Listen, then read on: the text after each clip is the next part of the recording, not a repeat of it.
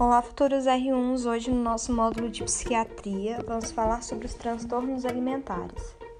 Dando introdução, iremos comentar sobre a compulsão alimentar periódica, também chamado de binge eating disorder, que é uma compulsão onde não, é, não há purgação, não há um comportamento compensatório ou uma preocupação com peso, e há pelo menos três ou mais desses sintomas, onde o paciente vai comer muito e muito rápido, vai comer, comer até se incomodar, comer muito, é, mesmo não estando faminto, tem vergonha de comer em público e vai sentir repulsa pelo ato após a comer.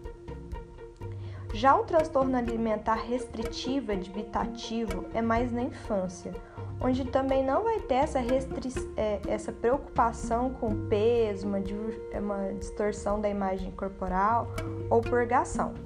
E vai ter pelo menos um dos sintomas, que vai ter uma perda de peso significativa, um déficit é, nutricional significativa, dependência por uma alimentação integral ou suplemento, uma interferência psicossocial e muitos vão ter uma preocupação pela característica do alimento, uma determinada cor, determinada textura, dor, temperatura e o paladar.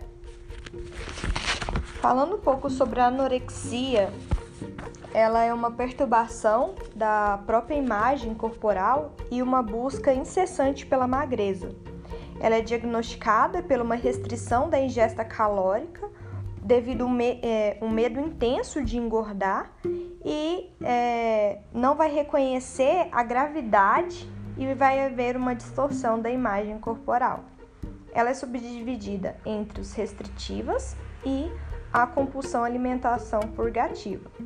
O subtivo restritivo é o mais comum, aquele que nos últimos três meses a perda de peso ele se deu devido a uma diminuição da ingesta e não houve é, atos purgativos, e a compulsão alimentar é, purgativa é que nos últimos três meses houve algum ato purgativo.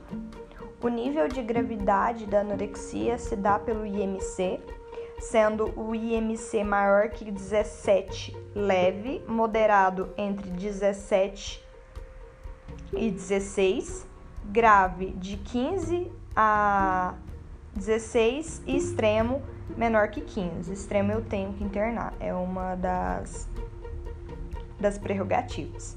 Então, como que é o quadro clínico desse paciente? Ela vai ter uma anemia, vai ter uma menorreia, uma menarca retardada, vai ter anormalidades dos sistemas vitais, uma perda da densidade mineral óssea, do libido, o humor vai estar mais reprimido, vai ter muitas características é, de obsessão compulsiva compulsão, algumas vão colecionar receitas, estocar comida, vai ter um aumento da atividade física, uma angústia também se alimentar em público, leucopenia, aumento da ureia, hipercolesterolemia, aumento das enzimas hepáticas, alcalose metabólica, diminuição do potássio, zinco, cloro é, e fósforo, diminuição do T3 e T4 no estrógeno, vai ter uma intolerância ao frio, letargia, constipação, bradicardia, lanugo, que é aqueles pelugens, edema periférico, as proteínas totais e albumina vão estar normais, uma hipercolesterolemia,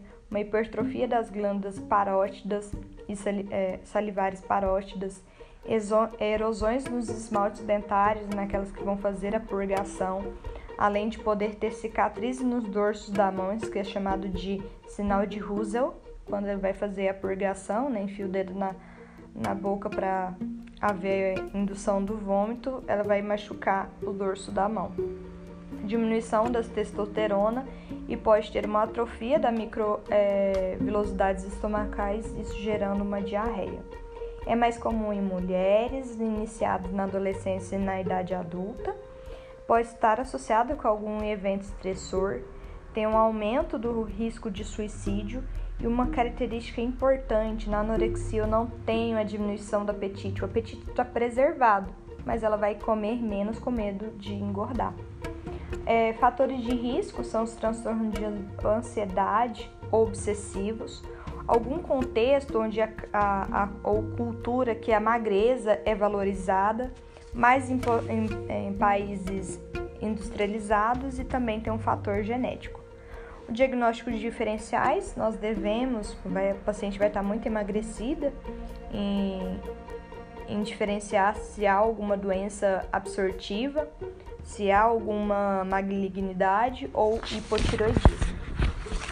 Não há um, um tratamento específico, um medicamento específico para anorexia simplesmente eu vou ter que fazer a psicoterapia, posso fazer algum inibidor da recaptação de serotonina para diminuir a ansiedade, os sintomas depressivos.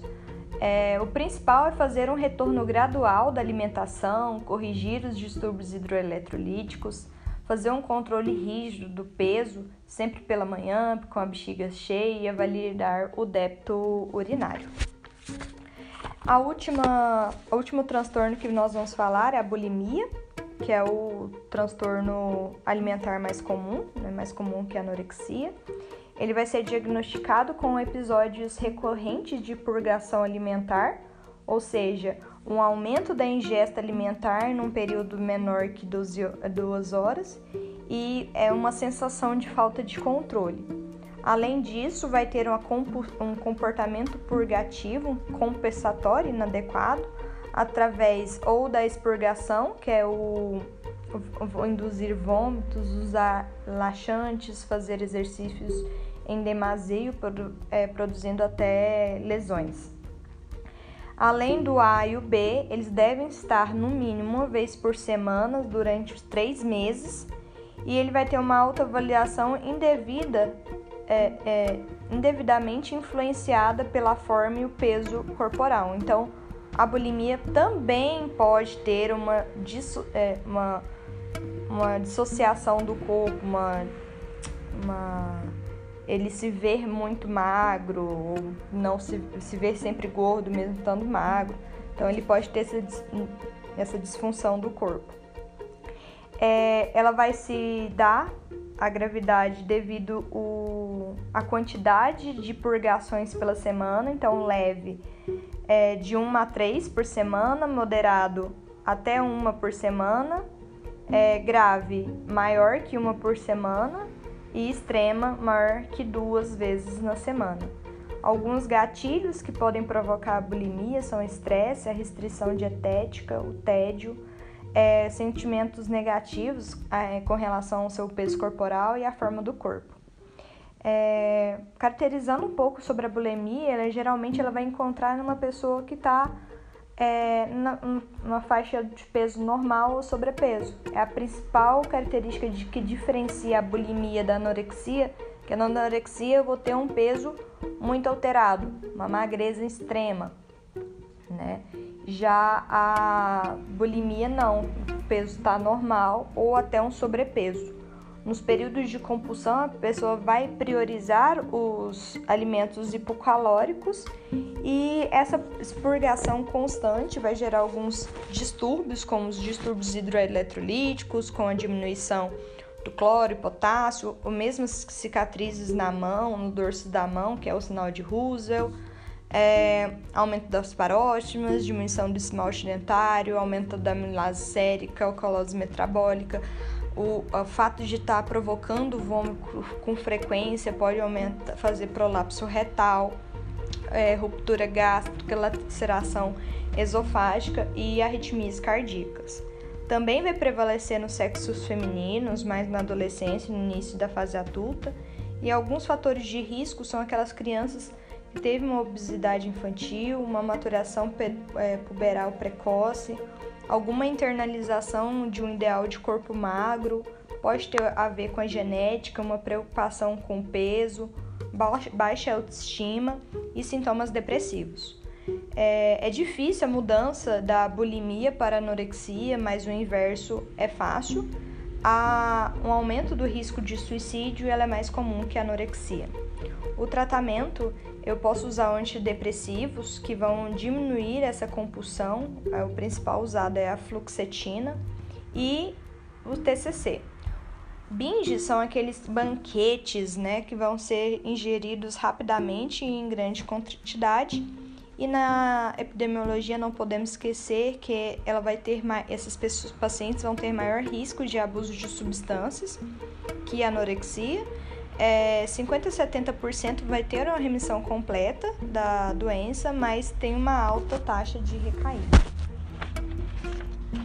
Então era isso que eu queria falar com vocês a respeito dos transtornos alimentares e até a próxima aula.